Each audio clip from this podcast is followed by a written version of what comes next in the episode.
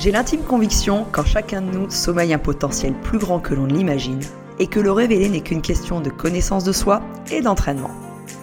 Après plus de 10 ans en tant que triathlète professionnel et membre de l'équipe de France, j'ai pu analyser, décortiquer et comprendre les mécanismes de l'optimisation de soi de manière durable et épanouissante. Parallèlement, j'ai effectué un cursus d'études supérieures en psychologie et sciences humaines pour aujourd'hui vivre de nouveau de ma passion, à savoir transmettre et accompagner chacun vers la meilleure version de soi, quel que soit le domaine. Au fond de nous, chacun aspire à vivre une vie qui l'inspire réellement. Alors à tous ceux qui veulent évoluer, progresser et s'accomplir, ce podcast va vous livrer, en toute transparence, quelques secrets des meilleurs. Je suis Marion Laure Blanchet et voici mon podcast. Et voilà, ça y est, nous y sommes. Après plusieurs mois de réflexion, de procrastination, oui oui, cela m'arrive lorsqu'un projet me fait peur, j'avoue. J'ai enfin sauté le pas. Me voici en version podcast. Il y a un an et demi, j'avais eu la chance d'avoir été interviewé par Baptiste pour son podcast Les coulisses. En suivant son évolution inspirante, je lui ai demandé s'il pouvait m'accompagner dans la mise en place de A à Z de cette belle aventure. Et je le remercie pour son travail en coulisses et les nombreux échanges que nous avons pu avoir. C'est donc en toute logique que je l'ai sollicité pour ce premier épisode afin que vous en sachiez plus sur mon parcours, le pourquoi et le comment de ce podcast. Je vous laisse découvrir cet échange en toute transparence. Salut Marion. Salut Baptiste. Bah déjà merci en tout cas pour euh, pour la confiance que tu m'accordes euh, bah, pour euh, effectuer ce, ce, premier enregistrement dans, dans ton podcast. Bah écoute, non, moi ça me paraissait d'une évidence. Euh, tu es la première personne euh, avec qui j'ai fait un enregistrement podcast quand tu m'as quand tu m'as interviewé pour pour ton podcast Les coulisses, donc j'avais été très touchée. Euh, on se connaît également aussi de par euh, diverses activités professionnelles. Tu m'as également euh, aidé à finaliser ce projet, donc ça me paraissait d'une évidence que ce serait avec toi ce, ce S0 en quelque sorte. Super, moi je pense qu'on va passer en tout cas un, bon moment. Euh, peut-être pour rentrer dans, le vif du sujet, ce qui serait intéressant, bah, déjà c'est peut-être dans un premier temps de plutôt découvrir la personne que tu euh, bah, que tu es aujourd'hui, et puis ensuite bah, de, de savoir quelles sont les, les thématiques qui vont être abordées dans ton podcast. Ouais, alors en effet, qui je suis, ce sera peut-être compliqué sur un seul podcast parce que bah on découvre rarement une personne sur un seul podcast, mais en tout cas oui, quelques quelques brides de mon histoire et puis euh, au travers des brides de mon histoire, on pourra avoir une certaine personnalité. Et puis en effet, euh, bah, le pourquoi de ce projet euh, podcast, euh, qu'est-ce que j'ai besoin ou qu'est-ce que j'ai envie tout simplement de, de transmettre. on m'a aussi beaucoup poussé à le faire, sans que ce soit péjoratif, hein, poussé, mais voilà, je sais qu'il y a des tas de gens qui m'ont dit mais pourquoi tu fais pas un podcast C'est sympa quand tu parles ou quoi que ce soit. Donc écoute, voilà, on va voir ça. Donc, bah, ce qui serait peut-être intéressant, euh, Marion, dans un premier temps, bah, ça serait d'aborder euh, l'aspect sportif, puisque bah, tu es euh, une, ancienne athlète de, haut niveau. Comment est-ce que tu as découvert le sport et notamment bah, comment est-ce que tu en es arrivé à, pratiquer le, triathlon? Alors c'est vrai, c'est amusant ce que tu dis. Il y a, des gens qui me connaissent parce que j'étais anciennement athlète de haut niveau. c'est vrai que c'est une grosse partie de mon histoire, c'est une, belle page de mon histoire, un beau chapitre même, je, dirais. Euh, et puis il y a des gens qui justement euh, ne savaient pas que j'étais athlète de haut niveau, c'est assez marrant, ils me connaissent plutôt dans mon métier en tant que, tant que coach, en tant que préparateur mental, ils le découvrent après. Donc, euh, donc en effet, bah, ceux qui le connaissent déjà bah, vont découvrir peut-être deux trois petites choses de mon histoire d'athlète qu'ils ne savaient pas, et puis pour les autres, bah, ça va être une découverte. Alors en effet, euh, été anciennement athlète de haut niveau. J'ai passé plus de plus de 14 ans à être professionnel. C'était c'était mon métier à part entière euh, en triathlon. Donc c'était une discipline qui consiste à faire natation, vélo, course à pied. Euh, c'était mon métier puisque j'étais euh, j'étais à l'époque euh, bah, rémunéré par euh, par mes clubs, par les, les, primes de course, également par l'armée de terre sur lequel j'avais un, détachement en tant qu'athlète de haut niveau. Donc j'ai eu la chance pendant 14 ans, donc j'ai signé mon premier contrat professionnel, j'avais tout juste 17 ans, jusqu'à l'âge de 30 ans, de vivre vraiment de, de ma passion avec bah, toutes les belles choses que apporte le sport de haut niveau et puis bah, quelque part toutes ces toutes ces coulisses, tout ce qui se passe quelque part dans le vestiaire du monde du sport de haut niveau. Justement, euh, tu as dit que tu avais commencé euh, bah, très jeune quand même une, une carrière professionnelle. Qu'est-ce qui se passe dans, dans ta tête à ce moment-là euh, bah, pour sauter le pas comme, euh, comme on le dit Parce que c'est vrai que on sort un petit peu du schéma traditionnel des études et ensuite d'un métier. Là, toi, tu as eu cette opportunité-là assez jeune de pouvoir vivre de ta passion finalement.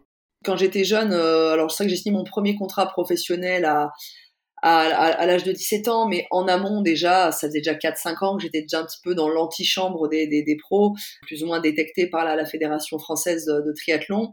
Mais euh, pour mes parents, il fallait que je passe le bac euh, à la maison, euh, et si possible un bac S, puisque c'est vrai que voilà, j'avais plutôt pas trop de difficultés scolairement. Donc l'idée c'était voilà de, passer un bac et ensuite éventuellement de pouvoir franchir le pas. Euh, moi, je tiens toujours à remercier énormément mes parents parce que euh, parce que je le vois aussi en tant que mère. Euh, c'est des décisions qui doivent pas être faciles à prendre que de que de laisser son enfant aller vivre quelque chose qui va être un petit peu euh, hors de la norme, euh, même si on veut le meilleur pour nos enfants, mais on sait que le monde du sport de haut niveau est très euh, est très exigeant, est très difficile, et on n'est pas sûr de pouvoir réussir dedans. Disons que c'est pas une vie de confort tant physique, mais surtout mental. Et moi, je remercie vraiment mes, mes parents d'avoir de m'avoir soutenu dans ce dans ce projet dans ce projet sportif, et quelque part de m'avoir euh, aidé à leur manière, euh, même si bah après c'était à moi de faire le job en quelque sorte, mais euh, de m'avoir aidé finalement à, à, vivre mes rêves et c'est quelque chose qui me tient énormément à cœur même dans ma vie actuelle et dans ce que je veux réussir à transmettre à mes enfants. Et donc, bah, tu le disais, tu as quand même eu une carrière euh, assez euh, longue puisque tu as passé une dizaine d'années au, plus haut niveau.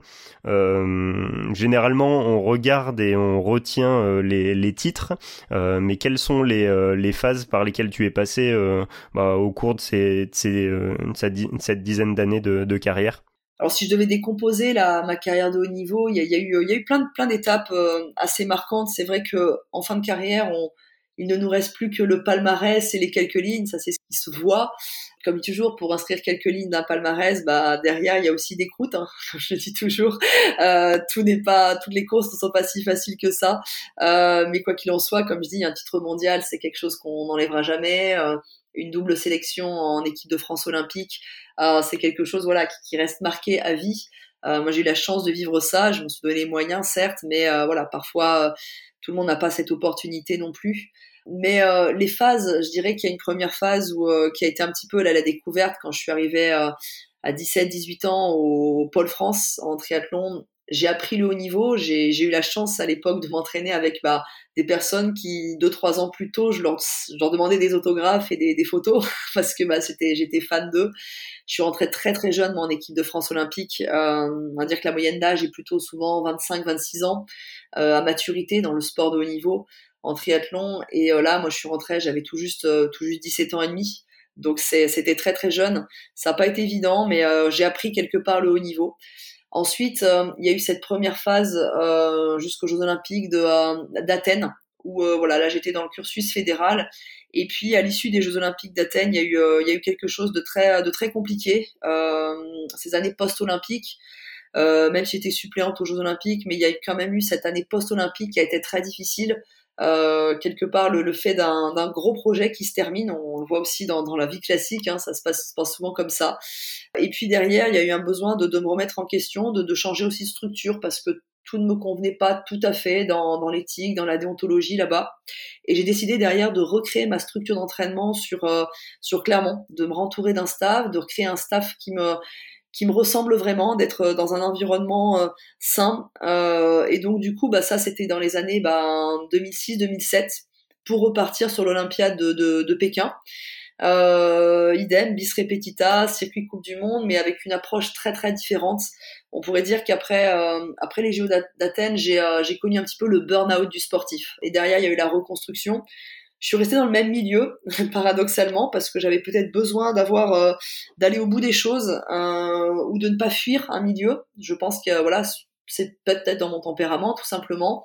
Et puis derrière, ben, à l'issue des Jeux Olympiques euh, de, de, Pékin en 2008, se pose une question est-ce que je, je reprolonge pour euh, je replonge pour euh, pour Londres 2012 ou est-ce que je décide de réorienter ma carrière? Et là à ce moment-là bah, c'est là où j'ai découvert ce qu'on appelle le Xterra et le Alpha Ironman euh, sur le circuit professionnel. On a la chance en triathlon finalement de pouvoir avoir soit un circuit fédéral ou un circuit professionnel parallèle sur des disciplines qui sont Le Xterra, c'est la discipline off-road du, triathlon, donc natation, VTT, trail. Et ensuite, le triathlon qui va être euh, le triathlon Alpha, Alpha Ironman ou Ironman, qui va être du longue distance, qui n'est pas du tout le même format que les Coupes du Monde. Et là, j'ai décidé un petit peu de réorienter ma carrière, euh, de faire le pari, parce que beaucoup d'athlètes euh, olympiques se sont souvent cassés les dents sur ce type de reconversion. Donc, il a fallu réfléchir à un projet, réfléchir à des méthodologies d'entraînement, réfléchir à, un choix de club peut-être différent aussi. Et, euh, donc ça, ça a été aussi une, de mes fiertés dans ma carrière d'avoir euh, d'avoir fait cette reconversion.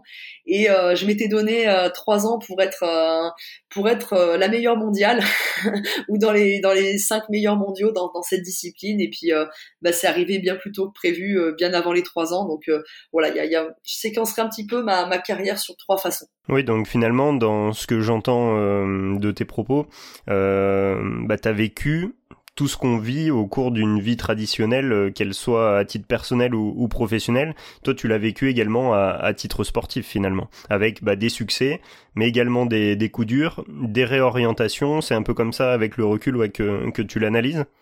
Bah, c'est pour ça que j'ai toujours dit que les... enfin, pour moi, ce que j'ai vécu en triathlon, même si c'était dans un, un, milieu fermé, qui était parfois un petit peu euh, hors de la réalité parce que voilà j'ai pas vécu une, enfance une adolescence classique et en rien je la regrette pour le coup j'ai adoré ce que j'ai vécu. Mais au final aujourd'hui je me rends compte que c'est exactement euh, ce qui se passe dans la vraie vie. On est, on est tous amenés à parfois euh, voilà, faire quelque chose, euh, avoir des étoiles plein les yeux, et puis derrière ça se ça se casse la gueule ou ça s'aboutit pas comme on veut, ou des fois ça s'aboutit, ben le projet aboutit comme on veut et on se dit ben ouais maintenant que j'ai réalisé un rêve, bah parfois réaliser un rêve on se dit et, maintenant qu'est-ce que je vais faire? Euh, Des fois on rate et on se dit ben est-ce que c'est finalement une meilleure façon de me propulser ou est-ce que je décide d'en garder des séquelles? Ensuite, ben, remise en question, euh, les hauts, les bas, euh, réorientation. Donc finalement, c'est exactement euh, ce qui se passe dans la vie de tous les jours. Et, euh, et des fois, on pourrait dire, mais waouh, c'est fatigant, mais moi j'aime bien ces, ces sortes de... Alors, j'aime pas dire des hauts et des bas, parce que j'estime pas que c'est des bas, mais j'aime bien un petit peu ces, ces fluctuations. je prends souvent cet exemple en cardiologie tant qu'il y a des hauts et des bas, c'est que le cœur bat et c'est que et c'est que le, patient est en vie. Donc c'est généralement c'est plutôt vivant, c'est ces mouvements. La vie est faite pour être mouvement et, euh, et c'est chouette.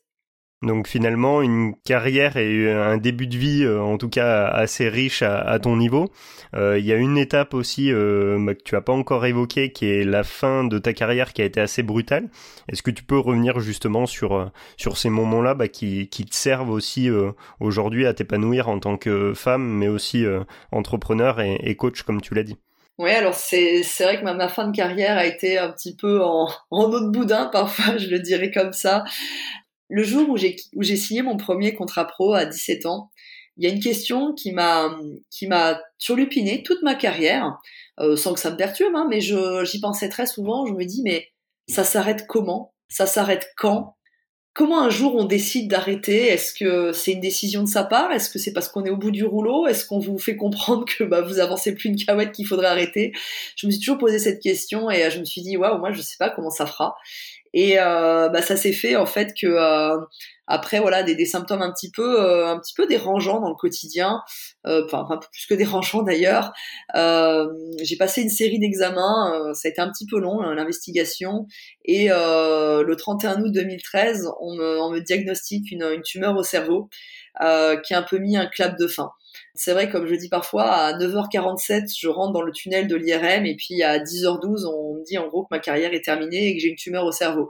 Alors c'est toute la délicatesse médicale, mais bon après, hein, on leur demande juste d'être des médecins et pas forcément des psychologues, parce que j'ai eu la chance d'avoir une, une équipe médicale vraiment au top pour ça. Mais euh, c'est vrai qu'on dit parfois les sportifs ont rien dans la tête. Bon, j'avais au moins ça. c'était déjà, c'était déjà ça. Et donc voilà, ça a été un petit peu, un petit peu brutal. Ça s'arrêtait en, en milieu de saison hein, parce qu'il restait encore quelques mois de saison. Et euh, ça a été les fins des, la fin des jeux euh, assez rapidement tel un deuil en fait, quelque part, hein, une part de, une part de déni. C'est, c'est pas possible, c'est, c'est un cauchemar. Je vais me, je vais me réveiller. C'est, c'est, c'est une blague en fait. C'est, ils se sont trompés, c'est pas possible. Et puis après, il y a forcément eu une, une profonde colère, une profonde injustice parce que, euh, parce que j'avais une hygiène de vie saine, parce que j'avais euh, parce que j'avais, euh, je pense, j'étais quelqu'un de très aligné dans ce que dans ce que je faisais, dans, dans ma manière de, de, pratiquer mon sport, dans ma manière de, de me comporter vis-à-vis de mon staff, vis-à-vis de, et euh, je me dis mais le fameux mais pourquoi moi? Et, euh, et cette injustice, cette incompréhension, ça a été très très dur à vivre. Et puis après, bah, il y a eu la phase de chaos. Après la phase de chaos, il y a eu la, la phase de, de traitement tous les traitements quelque part c'est pas là où ça a été le plus difficile parce que parce que les traitements je m'étais un peu mis en mode alors pas combat parce que je suis pas du tout quelqu'un qui suis dans le combat. J'aime j'aime les challenges j'aime les défis mais j'aime pas le j'aime pas le fait de combattre. Euh, et donc du coup je me suis dit allez bah il faut euh, c'est challenge il faut euh, il faut se guérir il faut se soigner. Euh, ça a duré huit mois. Quelque part mon, mon entourage était un petit peu abattu à ce moment-là mais euh, moi pas parce que j'étais j'étais occupée à réussir à me soigner réussir à à faire ce qu'il fallait pour apporter à mon corps ce qu'il fallait pour qu'il puisse correctement se guérir euh, c'était quelque part comme une préparation, une phase de préparation pour une compète dont on connaît pas trop l'issue parce que euh, parce que dans ce cas-là, on n'est plus dans est-ce que je vais réussir ou pas, est-ce que je vais réussir ce projet ou pas, on est plutôt est-ce que je vais vivre ou mourir. Donc c'est vrai que le dilemme il est un petit peu plus hard dans ce cas-là. Et euh, je crois que le gros chaos que j'ai eu, il a été quand quelque part les traitements ont bien fonctionné, euh, le choix de ne pas opérer la tumeur a été fait parce qu'il y avait trop de risques euh, opératoires puisqu'elle est au niveau de l'hypophyse et il peut y avoir vraiment des risques euh, irrémédiables en termes de, de, perte de parole. Alors, j'aurais pas pu faire de podcast du coup, mais perte de la parole, perte de l'audition, de la vue. Voilà, là aujourd'hui j'ai quelques séquelles au niveau, au niveau de l'audition et un petit peu sur un champ de vision, mais c'est tellement rien. Du coup, bah, quand on a dit ok, aujourd'hui elle est elle est neutralisée, elle est, elle est bénigne, elle est, elle est bien isolée. Voilà, c'est comme ça qu'ils identifient une, tumeur qui est, qui est plutôt sympa, on va dire. Et ça a été là le chaos en me disant, mais waouh, et maintenant? Et maintenant, quelque part, quand tout le monde est soulagé en disant, ah, ça y est, tu nous as fait peur, tout va bien. Bon, voilà, faut, j'ai quand même des examens une fois par an euh, assez poussés pour euh, vérifier quand même que tout va bien. Mais euh, ça a été toujours ce moment de se dire, ok, tout le monde est soulagé, mais moi je crois que ça y est, c'est le début de la descente aux enfers parce que euh, et maintenant je vais je vais faire quoi? Je vais faire quoi? Qu'est-ce que j'ai réellement envie de faire? Même si j'avais fait des études à côté, euh, il y avait quand même ce, vide, ce vide, cet inconnu. Euh, et puis le fait de se dire mais est-ce que je vais revibrer un jour dans ma vie? Parce que quand ça fait dix ans que vous vivez, enfin, tu vivres de ton de ton de ta passion, de ton sport, tu voyages dans les quatre coins du monde, tu euh, es sollicité, t'es et parfois j'en étais gêné, mais t'es même adulé sur certains côtés. Alors euh, moi je faisais pas pour ça mais euh, mais c'est vrai que ça flatte toujours un petit peu l'ego on va pas se mentir. Euh, bah là je me dis waouh qu'est-ce qui va bien me faire vibrer un jour dans ma vie? Qu'est-ce qui va me mettre cette adrénaline? Et puis le corps était quand même fatigué de bah, de tous les traitements et de l'arrêt de carrière quand même et c'est ce que tu viens de dire, euh, bah, tu, euh, tu avais repris tes, études euh, bah, justement bah, pour, faire quelque chose en, parallèle de, de, ta carrière sportive et peut-être directement ou indirectement préparer l'après. avec le recul, est-ce que tu penses que bah, ce que tu avais mis en place bah, te permettait de d'avoir une phase de transition qui aurait dû être ou qui aurait pu être en tout cas moins brutale? Alors, c'est intéressant ce que tu dis parce qu'il y, a plusieurs choses. Déjà, euh, donc moi j'ai fait le choix en fait de continuer mes études parallèlement à ma carrière. J'étais une des rares d'ailleurs à le faire. Pour plusieurs raisons, j'ai fait deux fois une année sabbatique. Ça a été mes, pires saisons parce qu'il y avait plus, j'avais plus cet équilibre hein, de vie. Alors que quelque part, euh, quand je poursuivais mes études, j'avais l'impression aussi d'avoir un petit peu un sas de décompression du sport de haut niveau. J'ai aménagé bien sûr mes études par le CNED, par la l'université qui m'a qui m'a aménagé par exemple au lieu de faire une, licence en trois ans, je l'ai faite en cinq ans. Euh, voilà, il y avait des aménagements d'études euh, que j'ai dû j'ai dû me débrouiller parce que parfois c'est vrai que la bah, la fédération n'est pas forcément dans ce sens-là, mais moi c'est vrai que c'était quelque chose qui était euh, qui était quand même important et cette sensation de préparer l'après. Donc c'est vrai que dans un premier lieu j'ai fait une licence en physiologie de l'entraînement parce que c'était assez lié à ce que je faisais, donc je trouvais ça bien. Après j'ai fait euh, j'ai fait une euh, j'avais fait mon mémoire fin d'études sur la sur la nutrition la diététique du sportif d'ailleurs j'ai fait un cursus dans la diététique dans la nutrition que j'ai finalisé derrière avec euh, à la faculté de médecine pharma en passant un, un diplôme universitaire en neurobiologie et euh, biochimie et micronutrition parce que là c'est vrai que à la base j'ai un parcours scientifique et euh, comprendre comment les choses fonctionnent j'adore ça. J'adore comprendre comment ça fonctionne euh, parce que quand je comprends comment ça fonctionne je peux vraiment lâcher prise derrière. Donc voilà j'ai parti sur ça. Et ensuite après euh, je me suis intéressée à la psychologie et euh, je me suis rendu compte que tout était lié en fait entre notre notre corps notre euh, notre notre chimie intérieure et, notre mental. Donc voilà, donc ça c'est pour ça que j'ai fait une suite logique dans les études. Et puis en me disant que quelque part, bah oui, je préparais l'après, euh, mais je pensais pas non plus qu'un arrêt de carrière était aussi dur Et je me dis heureusement que j'ai préparé l'après. Et d'ailleurs, on le voit, hein, il y a beaucoup de beaucoup d'athlètes de haut niveau qui derrière euh, peinent un petit peu, euh, tombent dans des dans des conduites additives diverses. Ça, c'est aussi les réalités du, de l'après carrière. Euh, parce qu'on parle un arrêt de carrière comme une petite mort. C'est vrai qu'on vit dans un monde un peu parallèle en quelque sorte, euh, et euh, l'arrêt de carrière est parfois violent. Donc moi je me dis waouh, il a été violent et malgré tout j'avais j'avais un bon environnement autour de moi, j'avais préparé mes études. Je pense que voilà j'avais j'avais une lucidité, j'avais une je vais dire une forme d'intelligence, c'est pas ça, mais mais j'avais voilà j'avais une réflexion tout du moins sur sur l'avenir et le présent également. Et malgré tout, ça a été ça a pas été évident non plus. Tu l'as dit aussi euh, tout à l'heure, tu es quelqu'un qui apprécie énormément les, les challenges euh, et tu as décidé donc de te lancer dans, dans l'entrepreneuriat. Est-ce que tu peux revenir justement bah, de ce qui s'est passé en, coulisses un petit peu de, de ta réflexion et de ce choix-là? Alors, en premier lieu, je me suis pas du tout lancée dans l'entrepreneuriat. Enfin, un peu indirectement, oui, mais euh, en fait, dans un, premier temps, euh, j'étais embauchée, donc euh, bah, venant, du cursus paramédical, été embauchée dans un labo pharmaceutique, sur lequel, en fait, dans un premier temps, il y avait toute une partie de développement commercial. Je connaissais rien au commerce, mais apparemment, on, m'a trouvé pas trop mal là-dedans. Donc voilà, j'ai développé cette partie-là, et après, je suis passée à quelque chose qui m'intéressait, c'était euh, former les managers et les commerciaux, euh, les former, créer des cursus de formation euh, et ensuite bah, tout simplement manager. Et ça, j'ai beaucoup beaucoup aimé. Après, ben comme dans toute grande boîte, des fois il y a des turnovers, il y a des postes qui sont supprimés, qui sont un petit peu modulés ou quoi que ce soit. Aussi, ce laboratoire ne voilà, d'un point de vue euh, éthique, il y avait deux trois petites choses qui me dérangeaient en toute honnêteté. Et euh, finalement, l'aventure s'est terminée en, mai, 2000, euh, mai 2016, avril même 2016.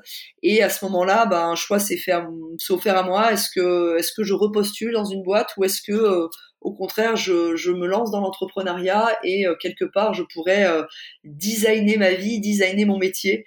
Et euh, ce côté-là m'a beaucoup, m'a beaucoup attiré. donc voilà, j'ai fait le choix derrière de, de, vraiment me lancer à mon compte et ne plus travailler pour le compte de, de, d'une entreprise. Oui, tu es passé en quelque sorte de l'intrapreneuriat à l'entrepreneuriat pur finalement. Ouais, exactement, exactement. Et donc, bah, quelles sont tes différentes activités euh, aujourd'hui, Marion, depuis, euh, depuis 2016 Est-ce qu'elles ont justement évolué avec le temps ou, pas? Alors en effet, les, les, choses, les choses ont évolué. Euh, bon, déjà entre 2016, euh, entre mai 2016 et décembre 2017, j'ai fabriqué deux enfants. Donc déjà, ça a été une première chose qui n'est pas, qui n'a pas été non plus, bah, qui a créé, je vais pas dire qui a retardé le, le, fait de se lancer professionnellement parce que c'était, c'était un projet de vie et c'était quelque chose qui était souhaité. Euh, et, euh, et, donc du coup, ça, ça a été une première chose. Et après, en effet, ça m'a permis aussi de beaucoup réfléchir à ce que ce que je voulais mettre en place. Et euh, derrière, j'ai suis retourné étudier la psychologie euh, à l'université, la préparation mentale, de façon aujourd'hui à pouvoir finalement, je crois, ce que j'aime, c'est accompagner les gens. C'est euh, donc en fait mes activités, elles sont diverses. Il y a toute une partie déjà euh, d'enseignement. Donc j'enseigne à, à l'école de commerce de Clermont et j'enseigne également euh, à l'école d'ingénieurs euh, tous les mécanismes de la, de la, préparation mentale, tout ce qui va faire un petit peu le, management, le développement personnel, le leadership, euh, la communication donc de façon à donner un petit peu à cette débit, à cette jeune génération euh, d'étudiants. Ensuite, j'ai une partie où euh, j'interviens en audit et en consulting dans les entreprises, donc je fais du coaching de dirigeants et du coaching d'équipe au sein des entreprises, de façon à pouvoir voilà anticiper certaines choses dans le plutôt dans la relation humaine. J'interviens un tout petit peu sur la stratégie parce que c'est parfois assez lié, mais euh, ça va plutôt être dans l'accompagnement en psychologie, en coaching de dirigeants, coaching de managers. Et, euh, et enfin, une partie que j'ai gardée sur la préparation mentale du sport, parce que, euh, voilà, pour garder quelques garder le, le, lien avec le monde du sport parce que je, je sais que l'aspect mental est très important dans le monde du sport, mais je me rends compte aussi qu'il y a un parallèle entre la préparation mentale du sport et finalement le, le monde de l'entreprise. Et enfin, à côté, euh, alors à côté, c'est tout est lié hein, quelque part. Euh, j'ai moi-même, euh, voilà, j'aime beaucoup, j'aime beaucoup écrire, euh, créer des formations. voilà, je passe, je passe aussi beaucoup de temps à ça. Tout est lié. Donc une partie d'enseignement, d'accompagnement du dirigeant et une partie moi de, de développement, de développement de ma propre activité. Avec des activités qui ont principalement deux mots-clés finalement, qui sont euh, bah, l'accompagnement et la transmission. C'est comme ça aussi que tu le ressens? Ouais, j'aime euh, beaucoup euh, j'aime beaucoup transmettre sans en toute en toute humilité. Hein. C'est pas du tout dire je sais tout donc je peux transmettre, mais je pense que dans la clé de transmettre, c'est de mettre, c'est de mettre une pédagogie et une originalité dans la manière de, transmettre, pas simplement d'une manière très traditionnelle parce que c'est ce que j'ai parfois reproché quand j'étais jeune à l'école, euh, d'avoir eu du mal à, à, trouver que la transmission parfois elle était un petit peu, euh, un petit peu pas toujours adaptée à certains enfants. Donc l'idée c'est d'apprendre à vraiment transmettre. Euh, et ensuite euh, tout simplement accompagner. Et je crois que euh, j'aime réellement, j'aime l'humain dans toute sa complexité et je crois que c'est ça qui, qui, est chouette. Et ce que j'aime, c'est vraiment aider des personnes à, à, se réaliser. Parce que je, je crois vraiment qu'en chacun de nous sommeil à un champion ou sommeil une personne qui qui mérite d'être euh, d'être vécu pleinement par la personne. Et euh, mon but moi c'est vraiment de d'aider à, trouver quelques leviers d'aider les gens à trouver leur propre mode d'emploi pour euh, vraiment vivre la vie qui les inspire oser faire des choix prendre des décisions et vivre une vie inspirante et donc finalement, c'est un peu ces thématiques-là aussi que tu souhaites aborder à, travers euh, ton podcast. Est-ce que tu peux nous parler un petit peu euh, bah, du format que, tu souhaites donner à, ces enregistrements et, bah, voilà, nous donner un petit peu aussi la, fréquence et pour que bah, ceux qui nous écoutent aujourd'hui en, sachent un petit peu plus et puissent noter dans leur agenda bah, les, différentes euh, dates clés de, de ta série que tu es en train de créer. Alors déjà, c'est hyper rigolo de créer un podcast parce que euh, parce qu'à la base, moi, je suis dyslexique. Je sais pas parler, je sais pas écrire. Quand j'étais toute petite, et d'ailleurs, je crois que le sport a été un moyen d'expression pour moi. Euh, quand j'ai démarré toute petite, euh, je crois que c'était en CE2 qui a eu le, le grand déclic. ça a été le moyen d'expression. Et aujourd'hui, bah alors le sport, j'en fais toujours un petit peu, mais euh, mais bon, plus du tout à haut niveau. Et aujourd'hui, le fait de créer un podcast, ça me fait rire parce que je me dis, mais euh, maintenant, je vais même parler. Alors, euh, bah, j'espère que finalement, les, auditeurs seront assez tolérants. On va essayer de pas trop mélanger les mots, mais l'idée, c'est de faire vraiment un podcast qui soit qui spontané. Moi, j'aimerais aborder des, des thématiques d'une manière assez simple. assez imagée, assez métaphore. Les, les gens qui me connaissent savent que savent que généralement c'est ma manière de faire. Donc vraiment, qui est vraiment ma personnalité là-dedans, parce que voilà, on est après tout fait pour passer un bon moment ensemble. Euh, derrière, euh, aborder des thématiques. Alors j'ai plein, plein, plein d'idées de thématiques, et puis après, ben moi je suis ouverte à toute suggestion. Au contraire, j'espère d'ailleurs que bah, que, que, ma communauté, euh, voilà, qui, qui, est assez importante aujourd'hui sur les réseaux sociaux. Bah, participera et on votera des sujets ensemble, ce sera avec grand plaisir. Et après, moi, ce que j'aimerais aussi beaucoup, c'est interviewer des gens parce que parce que je, je, suis une fanat des biographies. C'est quasiment les, c'est les livres que je lis le plus euh, parce que on, dans l'histoire des autres, des uns et des autres, on se rend compte que finalement, euh, c'est ce qui remet du, euh, du sens dans les, euh, dans les relations humaines. C'est-à-dire les histoires des uns et des autres. On se rend compte qu'il y a des parallèles qui peuvent être faits. On se dit mais waouh, chacun a une belle histoire et c'est ça moi que j'aimerais aussi mettre aussi en avant sur, sur ce podcast. Donc euh, de d'alterner, c'est-à-dire euh, une petite thématique voilà qui durait 20 25 minutes, hein, un petit truc facile à écouter sur un trajet en voiture et ensuite le mardi 15 euh, jours plus tard aborder une interview avec une personne dont j'estime que le parcours est, est inspirant et je sais qu'il y a plein plein de personnes qui ont des parcours inspirants et d'ailleurs bah, s'il y a des gens qui veulent postuler pour des, des parcours inspirants bah, c'est avec grand plaisir pour vraiment laisser les gens s'exprimer et passer vraiment un bon moment. Et donc, bah, ce qu'on fera, on, mettra en, description de, de l'épisode justement bah, les coordonnées pour pouvoir euh, te retrouver à la fois sur les réseaux sociaux et puis euh, bah, te partager euh, à ceux qui ont envie d'échanger avec toi et de te partager bah, leurs attentes, ils, pourront également le, le faire. Ouais, et puis alors j'ai déjà, il y a quelques personnes à qui j'en ai parlé de ce podcast parce que bah voilà, ouais, je, moi j'ai pas, j'ai pas de peur à parler des choses parce que je me dis bah oui, il faut des amis proches et puis il y en a qui ont qui ont vendu un peu la mèche à droite à gauche et j'ai reçu pas mal de messages en disant qu'ils avaient hâte et que ça allait être fun. Donc euh, voilà, c'est plutôt déjà hyper encourageant. Je les remercie en tout cas. Et, euh, et bien sûr, voilà, c'est l'idée, c'est vraiment de, de créer euh, créer quelque chose qui, qui plaise et, euh, et dans lequel moi aussi je me, je me fasse je me fasse énormément plaisir. Je crois que ça doit être le but d'un podcast avant tout. Oui, je pense que et puis c'est c'est ce qui se ressent aussi à mon avis à, à travers ton ton énergie et, ta bonne humeur donc ça ça permettra aussi d'avoir ce ce petit shot là euh, en plus d'apprendre des choses ouais de bah, de, de pouvoir euh, transmettre aussi un petit peu euh, bah, ton ta ta joie et, et ta bonne humeur. Ouais. Ouais, puis puis aussi les, les réalités de la vie. Donc euh, bon, on n'a toujours pas on n'a pas donné le nom du podcast. Ce sera typiquement en toute transparence. Euh, je sais pas pourquoi ce nom est venu. On cherchait un petit peu. Je me rappelle, on était en train de, brainstormer tous les deux. Et puis à un moment donné, je sais pas, c'est venu comme ça et je me suis dit mais tiens ouais, c'est vrai que ça fait euh, ça fait écho à ce que je vois finalement autour de moi en accompagnement. On a des gens un petit peu dans le brouillard, on a des gens parfois euh, un peu dans ce flou. Et je me suis dit que euh, apporter un peu de transparence, ça apporterait un peu de légèreté parfois à la vie. Ça donnerait un petit peu de clarté, de fluidité. Euh, ça donnerait également un petit peu de ou de un petit peu un, vent d'air frais.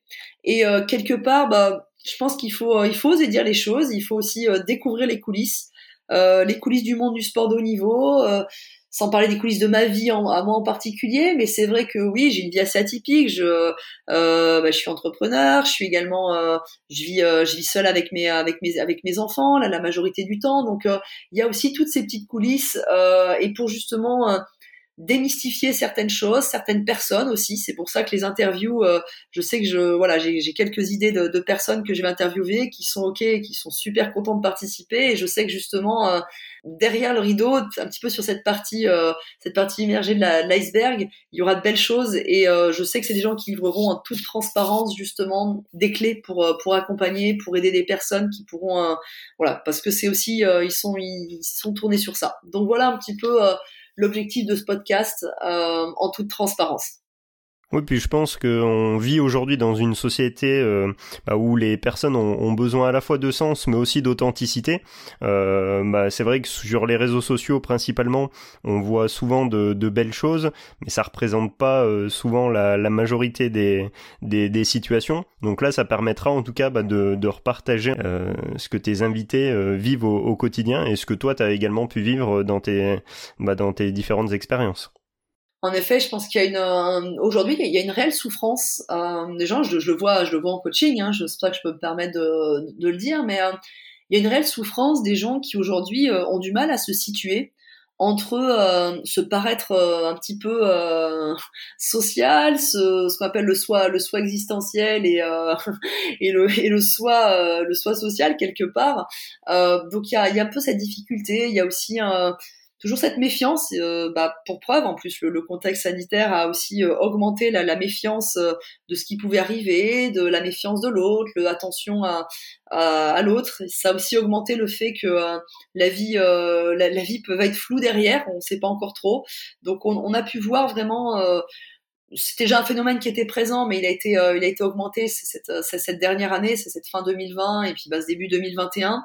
Et je pense que justement, voilà, accepter de de parler à cœur ouvert, de parler en comment on dit, en toute transparence ou, sans filtre, hein, c'est un petit peu ça, euh, va vraiment, euh, voilà, faire, du bien. Voilà, moi c'est comme ça que je le vois et c'est comme ça aussi que je, c'est les feedbacks que j'ai aussi par rapport au coaching que j'ai. Voilà, c'est pour ça que je, je pense être euh, à peu près dans, dans, la cible actuelle. Alors à qui ça s'adresse, j'ai envie de dire tout le monde, tout le monde, on a, on a tous besoin de ça quelque part, de l'adolescent qui est un petit peu en train de, se chercher au niveau d'une identité, à même euh, voilà le, jeune adulte, euh, la, la, future maman, le futur papa, l'entrepreneur, le, le, salarié. Le, euh, je pense que voilà, on, on, est tous concernés par ce besoin aujourd'hui de revenir à des choses essentielles, des choses simples. Euh, J'aime beaucoup parler d'alignement aussi entre ce que je ce que je pense, ce que je dis et ce que je fais. Je pense qu'il y a les gens ont besoin de cet alignement de plus en plus et euh, ont besoin de reprendre un petit peu euh, alors confiance en l'avenir, je sais pas, mais euh, peu importe quand c'est flou autour de nous parce qu'on peut pas tout maîtriser, il faut aussi d'avoir un maximum de transparence en soi pour justement savoir que on est juste dans le vrai et qu'on est qu'on est vraiment dans, dans cette authenticité. Je pense que ceux qui écouteront ce, ce S0, comme on, comme on le dit, euh, auront hâte de découvrir la suite. Euh, est-ce que tu voudrais rajouter quelque chose euh, avant de, clore ce, premier enregistrement, Marion? Oui, puis je me dis, on va bien se marrer quand même. ça va être quand même le but. c'est aussi ça. Hein. C'est-à-dire que c'est de s'amuser aussi. Euh, moi, je suis quelqu'un qui, aime beaucoup, euh, qui aime beaucoup s'amuser. Mais mes amis me le diront. C'est voilà. Donc, euh, c'est vraiment le, le, côté vraiment de, de, de s'amuser euh, au milieu de tout ça. Il, il, nous reste toujours ça. Ça, c'est ça, c'est quelque chose d'hyper important. Et et en tout cas, voilà, moi, je je voulais aussi beaucoup te remercier parce que parce que ça fait un moment que je t'en parle. Je me rappelle, ça fait au moins une fois je t'en avais parlé. Euh, je me rappelle en mai-juin l'année dernière. Je tournais un peu autour du pot, j'osais pas. Et en tout cas, euh, en tout cas, t'as été vraiment la, la personne qui, qui, a aidé à, à ce que ce projet se construise euh, et à mettre en confiance sur ça. Donc ça, ça a été vraiment euh, vraiment un grand merci, d'un grand merci de ta part. En tout cas, par rapport à ça. Bah écoute, euh, avec grand plaisir et puis euh, bah, je suivrai attentivement en tout cas euh, bah, l'évolution de, de, ton émission et avec bah, en tout cas une, une, belle attention et je pense que le, le programme est, est, très alléchant. Ouais, bah en tout cas, euh, bah c'est pareil. Hein, je pense que les gens, on peut, on peut quand même indiquer le fait que voilà sur ton, moi ton, ton podcast, c'est c'est celui qui m'inspire. Euh, il a un format en plus idéal quand je vais courir. C'est, il fait pile poil ma boucle, grosso modo, à 2-3 minutes près. Donc voilà, sur le podcast les coulisses, et euh, je crois que c'est ça qui m'a, ouais, c'est vraiment ton podcast qui m'a qui m'a fait un déclic. Donc euh, donc ça c'était important aussi à le dire. Et euh, voilà, je pense quand les quand il y a des gens bien, et des gens qui font des choses bien, je pense qu'il faut tout simplement le dire. Bah merci beaucoup à, toi Marion et puis bah bonne aventure euh, dans ton podcast euh, parce que bah c'est aujourd'hui le, le, tien qui est dont, dont, il est question et donc bah en toute transparence euh, j'espère qu'il aura une, une belle vie et qu'il trouvera en tout cas bah sa, sa cible comme tu l'as tu l'as très bien dit mais ça j'en ai aucun doute.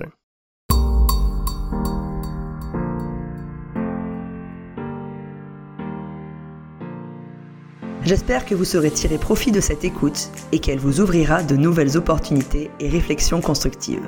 Si cet épisode vous a plu, vous pouvez vous abonner et donner une note sur votre plateforme d'écoute. Ce sera pour moi une forme de soutien, d'encouragement de votre part et je vous en serai très reconnaissante. Vous pouvez aussi me retrouver sur les réseaux sociaux Marion Blanchet ou aller surfer sur mon site www.marion-laurblanchet.com. N'hésitez pas à m'écrire pour me faire un feedback ou lancer diverses thématiques à aborder. Aussi, vous pouvez me contacter pour un échange autour de la mise en place d'un accompagnement individualisé. À très bientôt.